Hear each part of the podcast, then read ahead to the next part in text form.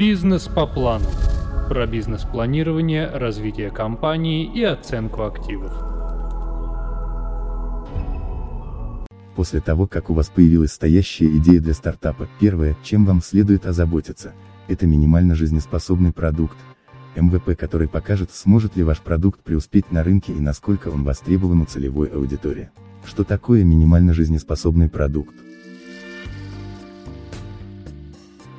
Под МВП понимается особый метод разработки, применяемый для создания базовой версии продукта.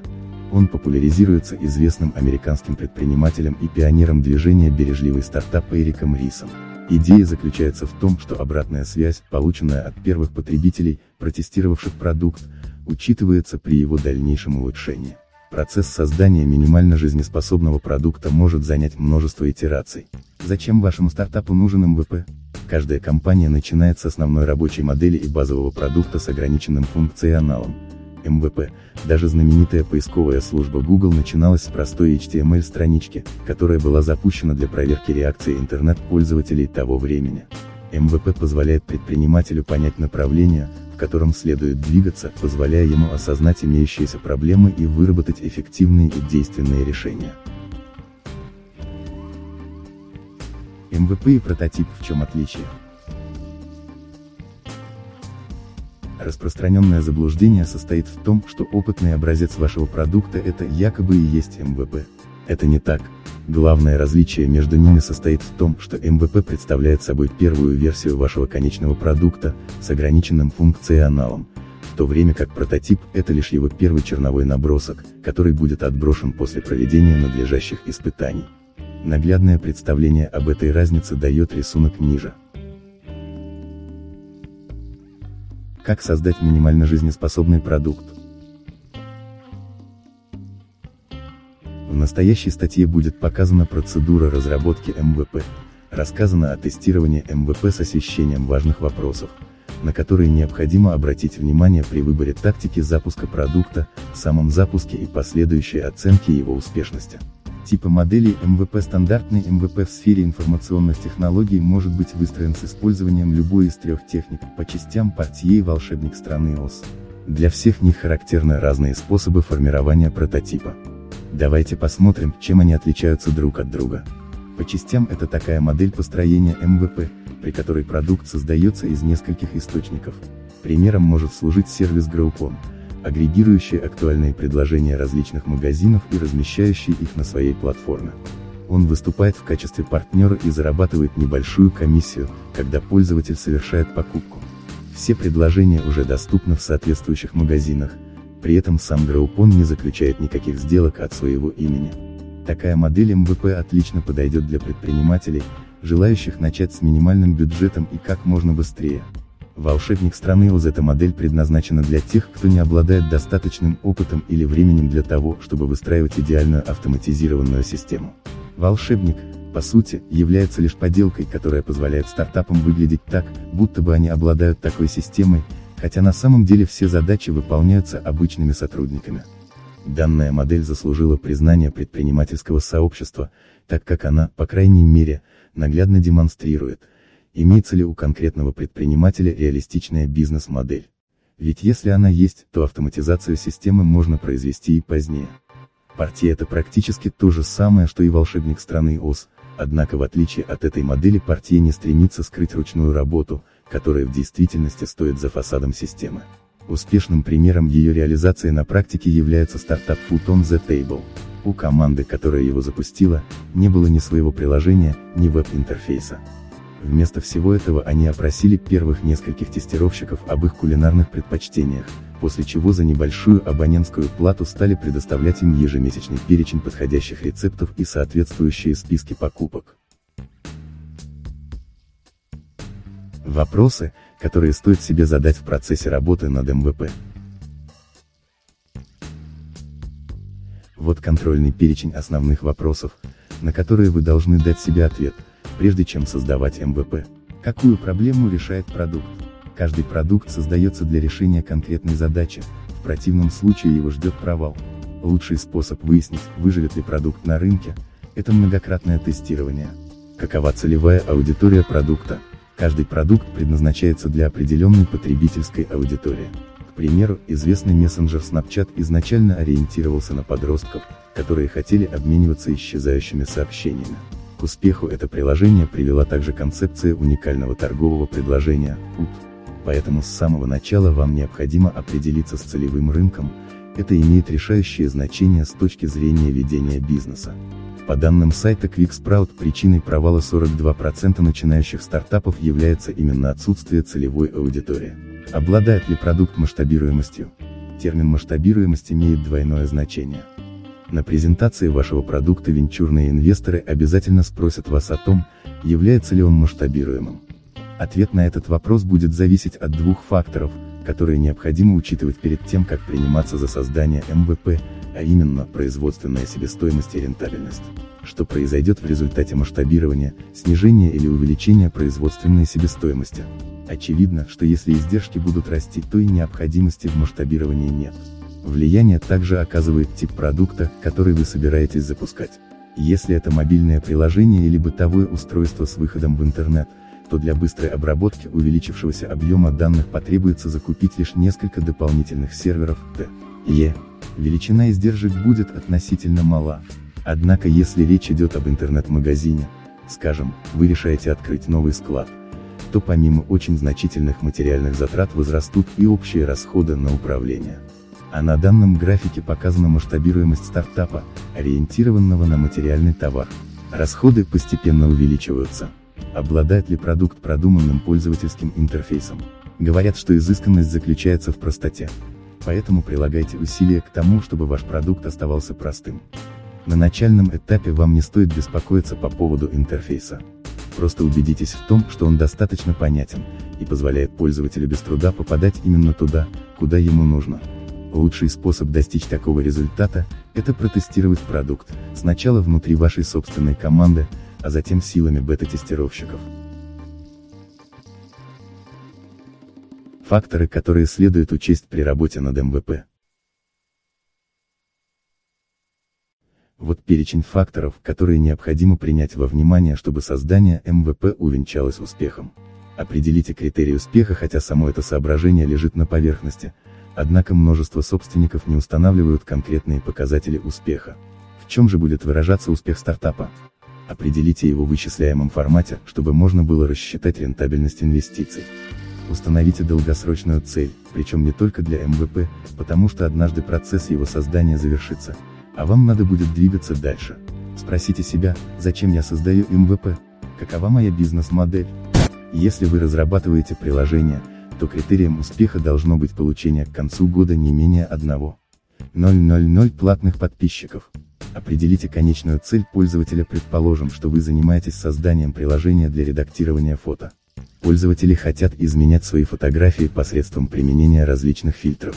Чтобы понять, как будет протекать взаимодействие, визуализируйте все перемещения пользователя в процессе использования программы от начала и до конца.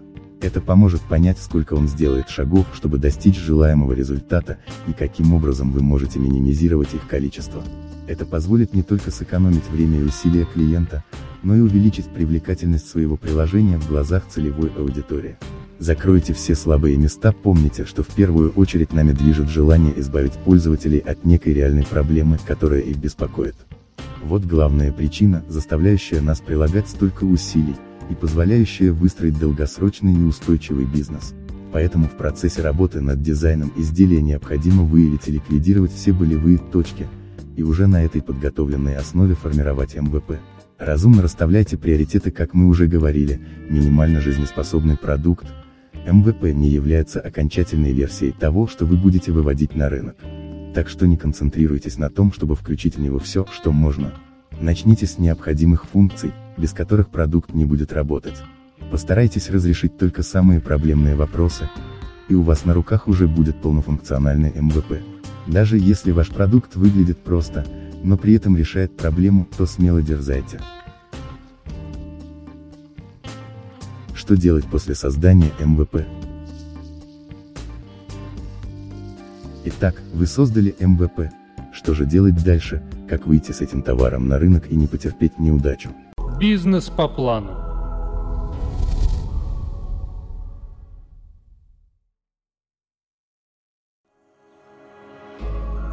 Бизнес по плану. Про бизнес-планирование, развитие компании и оценку активов. Ответ – протестировать его как следует. Проверьте вашу бизнес-идею, чтобы понять, соответствует ли она требованиям стартапа и решает ли ту задачу, ради которой была задумана. Чтобы это выяснить, займитесь сбором обратной связи и проверьте, возможно ли масштабирование. Ведь если продукт нельзя масштабировать, то он не сможет охватить большую потребительскую аудиторию. Вам также будет необходимо определиться с целевым рынком, чтобы трансформация вашего продукта из минимально жизнеспособного, MVP в коммерчески успешный, MMP, прошла благополучно практике тестирования MVP вот несколько простых способов проверить идею вашего продукта и получить достоверные данные, которые помогут понять, насколько значительным изменениям понадобится подвергнуть ее в дальнейшем. 1. Просите об обратной связи отклики очень важны для любого стартапа. Обратная связь помогает понять, как клиенты воспринимают ваш продукт. Существует два способа ее получения, либо от группы из нескольких заранее отобранных человек, такой вариант называется альфа-тестированием, либо от неопределенной группы лиц. Мэтт Варчулинский, главный операционный директор сайта Brain Hub. Ее описывает несколько отличных способов находить людей, подходящих для этой цели. Вариант номер один – выходить на улицу и разговаривать о вашем продукте с теми, кто там встретится. Вариант номер два – искать людей в социальных сетях, например Твиттере и Фейсбуке, и в случае заинтересованности, предлагать им попробовать ваш продукт. За это вы можете предложить им скидки в будущем. Кроме того, чтобы на раннем этапе заручиться поддержкой и ускорить получение обратной связи, опубликуйте информацию о продукте на сайтах Product Hunt, Hacker News и в социальных сетях. 2. Покажите свой продукт посетителям, вы также можете протестировать идею вашего MVP, демонстрируя продукт непосредственно посетителям.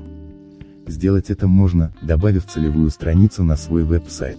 Говорите на языке потенциальных клиентов, чтобы у них сложилось ясное понимание того, что за продукт вы им предлагаете. Целевые страницы нередко используются не по назначению, в качестве страниц лидогенерации. Но их можно использовать и для тестирования продукта, поскольку они предоставляют релевантные данные, которые основатели стартапа могут использовать для его улучшения. Подсказка – добавьте на ваш сайт тепловую карту кликов, чтобы понять поведение пользователей во время тестирования продукта. 3. A-B-тестирование – одна из главных проблем, с которой сталкиваются начинающие предприниматели. Состоит в их уверенности в том, что создаваемый ими продукт идеально отвечает требованиям клиентов. Почему? Ведь предположения могут быть, и нередко бывают ошибочными. Чтобы проект успешно состоялся, команде стартапа необходимо сделать привлекательным не только сам продукт, хоть этого уже немало, но и бренд. А это осуществимо только путем тестирования различных вариантов исполнения продукта и сравнения их между собой. 4. Перформанс-маркетинг Первое, в чем вы нуждаетесь при запуске продукта. Это чтобы его протестировал пользователь, а вы, соответственно, получили информацию из первых рук касательно того, будет ли проект успешным. Именно это и позволяет осуществить перформанс-маркетинг. Вместо того, чтобы тратить долгие месяцы на ожидание ранжирования ваших продуктов поисковыми системами, вы можете получить желаемое, заплатив им и социальным сетям напрямую. Нанси Лю, генеральный директор фирмы по разработке PinePlug, в своем блоге на сайте ReadRiot Com пишет о том, что имеет смысл использовать готовые формы, чтобы пользователи могли сообщать специфические подробности о вашем сайте. К примеру, что понравилось больше всего, что меньше всего, а также что стоило бы добавить. 5. Фандрайзинговые сайты известны ли вам, а чего краудфандинговые сайты вроде Kickstarter и Indiegogo имеют такой успех? Потому что стартаперы пользуются ими для тестирования своих продуктов. Просто зайдите на страничку любого из представленных там товаров, и вы увидите, сколь много людей готовы потратить свои деньги на продукты, которые еще даже не вышли. Если вы располагаете неким материальным товаром, и вам хотелось бы оценить его жизнеспособность, подготовьте продающий видеоролик и предоставьте инвесторам возможность самим решать, имеет ли ваш продукт рыночный потенциал. 6. Продающий видеоролик Согласно данным сайта DreamGrow, более 80% компаний считают, что наличие видео может увеличить показатель рентабельности инвестиций. Сейчас распространение вашего видео не является проблемой, ведь доступны видеохостинги YouTube, Dailymotion и множество других. Наличие продающего ролика на целевой странице, на страницах в социальных сетях и на краудфандинговых сайтах действительно может помочь стартапам ускорить процесс тестирования продукта. 7. Страница предзаказа предварительный заказ является отличной идеей для оценки правильности продукта, созданного вашим стартапом. Вы можете разместить целевую страницу с продающим роликом на своем веб-сайте и продвигать ее в Facebook или Google для получения немедленных откликов от пользователей. Запуск игровых очков виртуальной реальности Oculus Rift начался как раз со страницы предварительного заказа, размещенной на Facebook. Это позволило компании понять, интересен ли рынку данный продукт. Предзаказ схож с краудфандингом, но в отличие от последнего, вы обращаетесь к людям с просьбой сразу приобрести ваш товар, а не финансировать его создание. 8. Увеличивайте привлекательность продукта с помощью блогов наконец, независимо от того, является ли ваш МВП аппаратным продуктом или цифровым приложением, от вас потребуется его активное продвижение при помощи блогов. Блоги могут быть использованы несколькими способами, например, собственно для продвижения продукта, для объяснения потребителям принципов его работы, для предоставления отзывов и примеров его реального использования.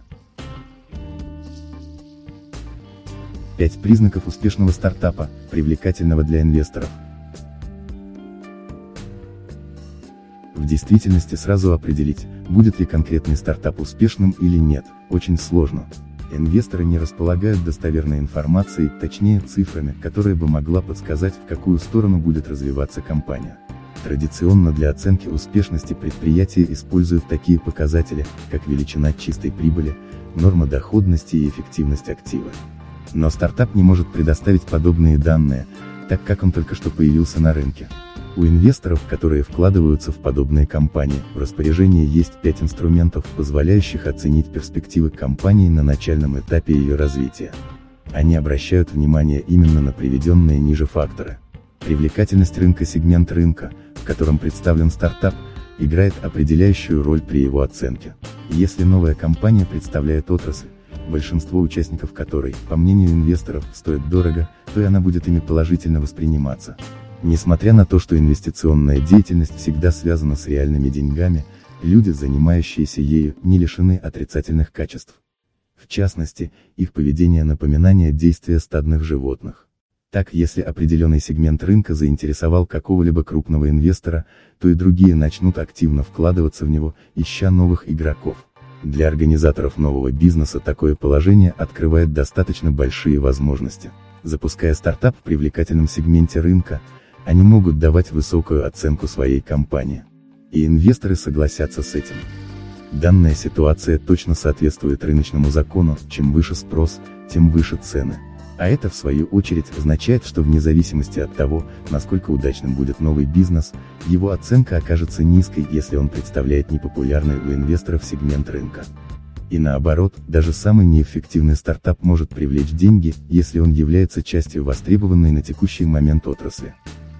Поэтому выводить новый бизнес следует именно в тот сегмент рынка, который сейчас демонстрирует быстрый рост. В настоящий момент такие показатели характерны для сфер, предусматривающих работу с большими данными, Big Data, облачными хранилищами и SaaS. А популярный ранее рекламный бизнес демонстрирует снижение стоимости. Способности и возможности команды стартапа Правильно подобранная команда также играет определяющую роль в оценке стартапа. Причем немаловажным считается и то, как владелец нового бизнеса преподносит своих сотрудников перед инвестором. Если он может убедить людей, готовых вложиться в развитие компании, в том, что его команда способна быстро добиться качественного результата, то итоговая оценка стартапа окажется высокой. А добиться этого поможет репутация. По сути, работа владельца стартапа на начальном этапе сводится к следующему – постоянно оставаться на слуху. Для этого необходимо добиться двух целей – завести нужные знакомства и стать лидером мнений. Однако и команда должна обладать авторитетом и влиянием как в своей отрасли, так и среди инвесторов. Причем последних нередко приходится убеждать в этом. Владелец, владельцы, стартапы должны еще и предоставить доказательства того, что смогут как расширить масштабировать созданный бизнес, так и создавать ценности, способные привлечь максимальное количество покупателей. Кроме того, немаловажное значение играет численность персонала. Людей в стартап необходимо подбирать так, чтобы они могли выполнять возложенные на них функции, но при этом их количество не должно превосходить возможности компании. То есть каждый человек обязан приносить ценность, понимать направление развития бизнеса и знать, каким образом помочь предприятию достичь успеха. Если владелец стартапа набрал слишком много людей, то обучить каждого сотрудника выполнять указанные задачи становится затруднительным, если меньше, то не будет хватать людей для реализации всех идей.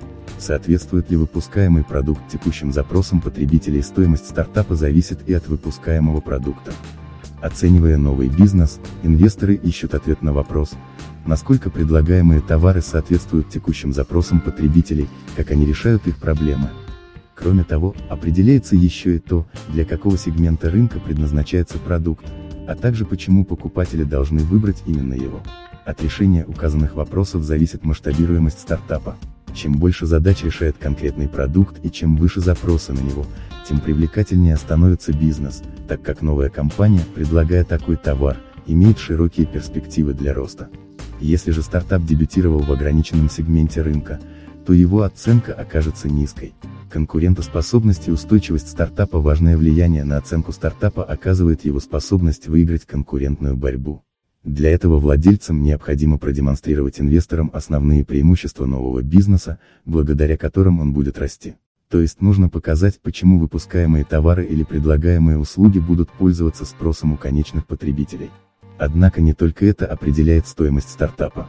На оценку влияет и то, насколько устойчивы названные конкурентные преимущества. Бизнес по плану.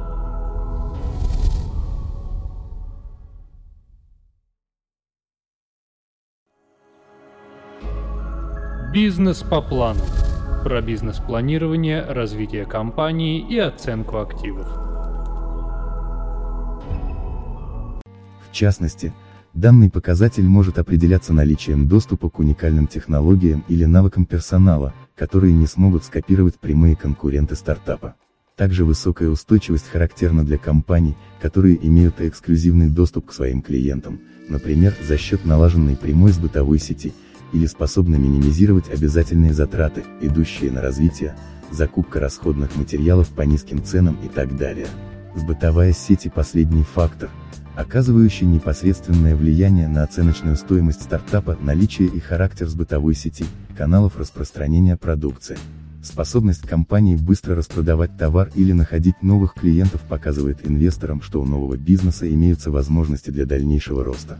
Иначе говоря, доступ к сбытовой сети облегчает получение прибыли на начальном этапе развития стартапа. А это ценится инвесторами. 7 методов оценки стартапа. Дать правильную оценку стартапу, или определить, насколько будет успешным новый бизнес, практически невозможно. Вероятность бурного роста и раннего банкротства компании нередко зависит от факторов, на которые нельзя повлиять. Однако, несмотря на сказанное, при некоторых условиях можно заранее определить, насколько успешным окажется стартап. Для этого инвесторы применяют 7 методик оценки. Сравнение с конкурентами данный метод считается наиболее простым и востребованным. Сравнивая с конкурентом, можно получить предварительную оценку стартапа. Аналогичный подход применяют риэлторы, определяющие стоимость недвижимости. Анализируя рынок, они сравнивают цены квартир одинаковые по площади, расположенных в одном районе и сопоставимые по другим параметрам. Для понимания данной методики можно рассмотреть следующий пример. Созданный стартап занимается разработкой и продажей программного обеспечения, предназначенного для автоматизации бизнес-процессов. Этим же занимается другая компания, которая недавно провела ИПО. Благодаря размещению акций стало известно, что данный бизнес оценивается в 15 миллионов долларов. Клиентская база этой компании насчитает около 500 тысяч организаций, которые регулярно закупают программное обеспечение. То есть стоимость одного клиента, приобретающего данный продукт, составляет 30 долларов. Исходя из полученных параметров, можно дать примерную оценку указанного выше стартапа. Если его клиентская база насчитает 250 тысяч организаций, то стоимость компании составит около 7,5 миллиона долларов. При этом нужно понимать, что программные продукты должны быть сопоставимы между собой по нескольким параметрам, играющими важную роль в глазах конечных потребителей. Проводя сравнительный анализ, необходимо подбирать показатели, характеризующие конкретную отрасль. Например, для ритейла это могут быть количество магазинов, а для мессенджеров – число активных пользователей, ежедневно пользующихся программой. Оценивая стоимость стартапа, применяют и другие более специфические индикаторы, размер воловой прибыли, объем продаж и так далее. Данный метод хорош тем, что его можно применять на разных этапах развития компании. То есть оценка производится как до вложений в компанию, так и после инвестирования. Кроме того, впоследствии можно расширить набор параметров, на основании которых проводится оценка бизнеса, за счет новых показателей. Однако, несмотря на сказанное, многие инвесторы, используя метод сравнения, прибегают к следующей формуле – стоимость предприятия, объем продаж за год. Первый параметр определяется путем сложения нескольких показателей – рыночная капитализация компании, текущие задолженности, привилегированные акции, и за вычетом объема денежных средств, или их эквивалентов.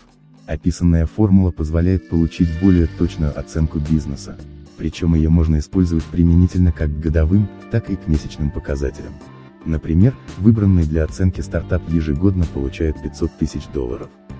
Во время проведения анализа стало известно, что компания, производящая аналогичный продукт и приносящая 15 миллионов долларов, была продана за 50 миллионов долларов.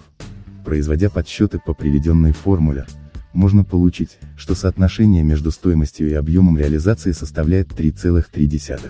Умножив этот коэффициент на валовый годовой доход стартапа, получается, что его стоимость составляет 1,65 миллиона долларов. Метод соответствия Данный метод оценки базируется на предпочтениях инвестора. То есть тот подбирает для себя стартапы, которые соответствуют определенным критериям. Допустим, привлекательным для инвестора является предприятие, в которое нужно вложить порядка 100-250 тысяч долларов, чтобы получить 10% долю в компании. Такой же подход используют и другие люди. В связи с этим возможна ситуация, при которой два и более инвесторов планируют инвестировать разные суммы в одну и ту же компанию с целью получения разной доли. В результате это приводит к разной оценке стоимости стартапа. Данный метод считается наименее популярным среди инвесторов. По сути, этот подход сводится к подбору стартапа, который наиболее точно соответствует ожиданиям конкретного человека, желающего вложить свои деньги в бизнес. Метод оценки прогнозируемого денежного потока Данный метод похож на оценки инвестиционной привлекательности недвижимости. То есть инвестор, покупающий, допустим, квартиру, знает примерную сумму, которую он получит от сдачи в аренду. То же самое относится и к стартапу. Инвестор, подбирая компанию, определяет примерный, дисконтируемый, денежный поток, который будет приносить бизнес. Данный метод не отличается повышенной точностью в ближайшей перспективе. Одна из характерных особенностей стартапов заключается в том, что в первое время новый бизнес не приносит дохода. Более того, нередко только открывшиеся компании в течение нескольких лет работают в убыток. Но для привлечения потенциальных инвесторов владельцы стартапа могут использовать этот метод. В частности, они способны оценить примерный размер денежного потока на определенном этапе развития компании, допустим, по достижении конкретной цели. Этот метод более эффективен во время следующих раундов переговоров с инвесторами, когда новая компания может приложить в качестве подтверждения своих предположений финансовые показатели за предыдущие периоды работы. Метод венчурного капитала Метод венчурного капитала сочетает в себе три предыдущих способа оценки. Чтобы определить стоимость стартапа, предназначенного для продажи, применяется сравнение с другими подобными компаниями. Затем на основании полученных результатов, подбираются преимущества, которые соответствуют предпочтениям инвестора. Для понимания особенностей метода венчурного капитала потребуется наглядный пример. Допустим, инвестор намеревается через три года вложиться в выбранный стартап.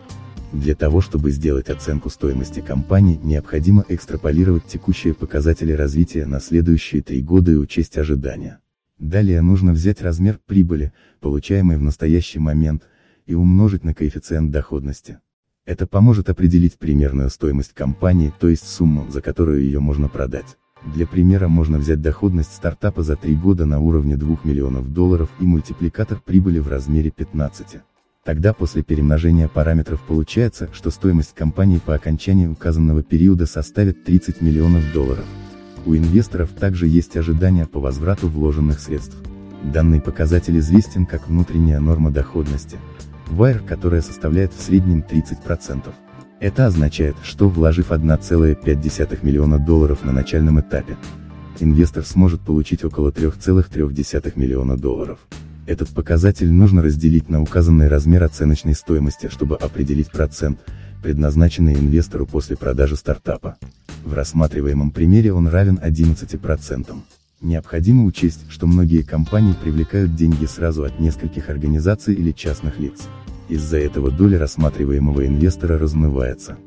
В среднем после каждого раунда переговоров данный показатель уменьшается на 25%. В итоге путем математических операций можно получить, что инвестор после продажи компании из рассматриваемого примера получит около 15%. На следующем этапе нужно рассчитать текущую стоимость стартапа. Если учесть, что инвестор вложил 1,5 миллиона долларов, или 14,6% от цены компании, постинвестиционная оценка немного превысит 10,2 миллиона долларов, миллион 500 тысяч дробь 0,146 тысячных.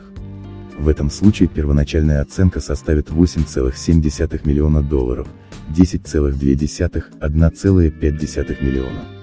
Существует еще один способ оценки, известный как первый чикагский метод. Последний учитывает максимальную, минимальную и среднюю стоимость компании.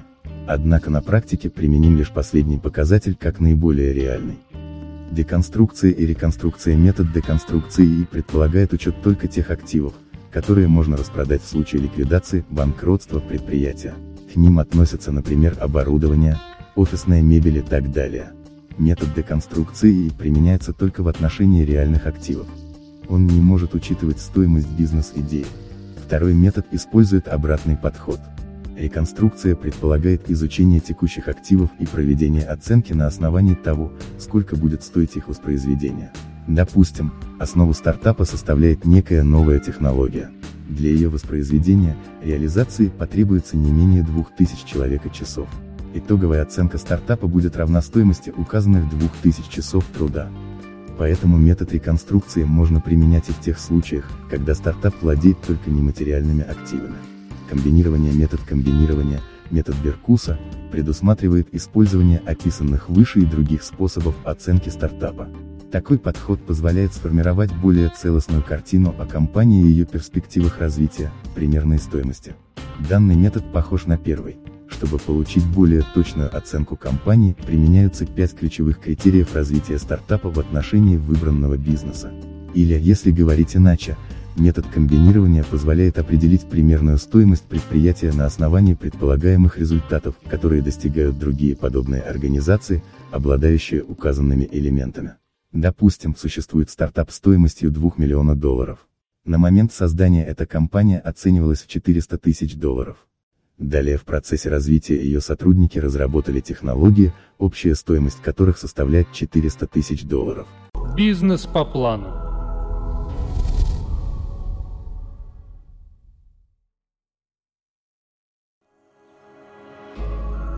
Бизнес по плану про бизнес-планирование, развитие компании и оценку активов.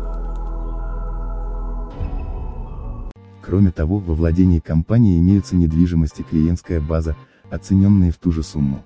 А общая стоимость выпускаемой продукции достигает 400 тысяч долларов. С учетом указанных критериев можно провести оценку другого стартапа, похожего на приведенный в примере. То есть нужно взять эти параметры и сравнить с теми показателями, которые достигла вторая компания. Конкурентные потери данный метод оценки можно назвать обратным предыдущему. Этот подход рассматривает размер вероятных финансовых потерь, возникающих в случае, когда конкурирующая компания получает преимущество от поглощения стартапа. Оценка по данному методу предполагает нарезание бизнеса на отдельные составляющие. Далее рассматривается то, сколько может потерять стартап в случае продажи той или иной части. Допустим, компания занимается разработкой и поставкой программного обеспечения. Рассматриваемый метод в данном случае применяется для оценки ущерба, который может понести стартап, если доступ к его продукту получит другая организация. То есть стоимость программного обеспечения составит финансовые потери компании в случае утраты разработки. Описанный метод применим и к другим случаям. В частности, его можно использовать для оценки ущерба, возникающего из-за ухода ценного сотрудника в конкурирующую организацию. Высокая оценка не гарантирует привлечение инвестиций. Выбор метода оценки бизнеса зависит от нескольких составляющих, характер деятельности, текущей точки и предпочтения инвесторов. Последние для определения стоимости компании в основном прибегают к сравнительному анализу. Также они нередко используют метод венчурного капитала. А крупные инвесторы подбирают компании в зависимости от личных критериев. Сегодня многие стартапы испытывают серьезное давление со стороны рынка, которые требуют от начинающих компаний высокой оценки. Связано это с указанной особенностью поведения инвесторов, Они анализируют развивающий бизнес путем сравнения. А рынок указывает на то, что за последние годы оценки компаний постоянно растут. Но в действительности начинающим компаниям не нужно, чтобы их стоимость достигала заоблачных величин. Это обстоятельство не коррелируется с вероятностью достижения успеха. Более того, ряд инвесторов сейчас заявляет о том, что сегодня рынок переоценивает стартапы, и стоимость новых компаний в ближайшее время резко упадет. Произойдет это вне зависимости от желания и настроения инвесторов. Высокие оценки могут нести в себе вред для стартапа. Начинающим компаниям в этом случае приходится испытывать дополнительное давление, которое оказывают ожидания инвесторов. Допустим, стартап при первом раунде привлечения капитала оценили в 5 миллиардов долларов. К следующему этапу стоимость компании должна заметно вырасти. Поэтому в промежуток между раундами привлечения капитала стартап не сможет тратить все полученные ранее деньги на свое развитие без выраженной отдачи. Высокая оценка не позволяет владельцам компании развивать ее по своему усмотрению. Если их действия не соответствуют ожиданиям инвесторов, то к следующему раунду стоимость акций будет снижена. В итоге тот человек, Организация, что вложит собственные деньги в развитие компании на втором этапе привлечения капитала получит большую долю в предприятии. Владельцы стартапа, в свою очередь, станут получать гораздо меньше прибыли на протяжении многих лет. При этом объем работы, которую необходимо выполнить для развития компании, у них не уменьшится. Высокая оценка не нужна и потому, что для роста стартапа не всегда нужен венчурный капитал. Для небольших компаний подходит такой способ финансирования, как бутстрепинг. Данный вариант предусматривает внутреннее заимствование. То есть финансирование деятельности компании осуществляется путем приобретения и использования принадлежащих ей ресурсов. Такие инвестиции не предполагают размывания уставного капитала и изменения списка акционеров. Бутстрепинг эффективен применительно к менее капиталоемким стартапам, для развития которых требуется не более 200 тысяч долларов. По сути, данный подход предполагает использование для роста только собственных ресурсов, которые генерирует компания. Благодаря бутстрепингу можно дойти до той точки развития, когда стартап получит возможность провести оценку стоимости с использованием финансовых показателей. Нужно понимать еще один нюанс, данная оценка бизнесу применительна по отношению к текущему временному отрезку. Допустим, стоимость компании определили в 1 миллион долларов. Но этот показатель может быть пересмотрен по прошествии одного года как в большую, так и в меньшую сторону. Если говорить иначе, то данная оценка показывает ожидания инвесторов по поводу потенциала для роста, которым обладает компания в конкретный момент времени. Закрепление оценки стартапа Каждый стартап имеет стоимость. Она определяется с учетом множества показателей, часть которых подбирается с учетом специфики конкретной отрасли или компании. В ряде случаев приходится прибегать к нестандартным методам оценки, которые учитывают нематериальные активы, в частности, бизнес-идеи. Определение стоимости компании сродни искусству. Для этого нужно оценивать множество элементов, которые окружают конкретный стартап. Но в ряде случаев для получения точной стоимости компании потребуется научный подход, основанный на точных расчетах. При проведении оценки стартапа не стоит останавливаться на одном методе и использовать одни и те же параметры. Необходимо учитывать различные обстоятельства, могущие повлиять на развитие бизнеса пугающие масштабы влияния крупных технологических компаний Крупные технологические компании вроде Google и Facebook являются, по сути, результатом сотен слияний и объединений. Каждая ветка на графике ниже представляет собой компанию, приобретенную технологическим гигантом на одном из этапов его развития. Подавляющее большинство этих приобретений, финансируемых публичными рынками, практически никак не освещались в СМИ, а сам процесс слияния лишь частично контролировался регулирующими органами. Однако в настоящий момент ситуация меняется, учитывая новые опасения по поводу консолидации в технологических отраслях. Google за последние два десятилетия Google приобрела по меньшей мере 270 компаний.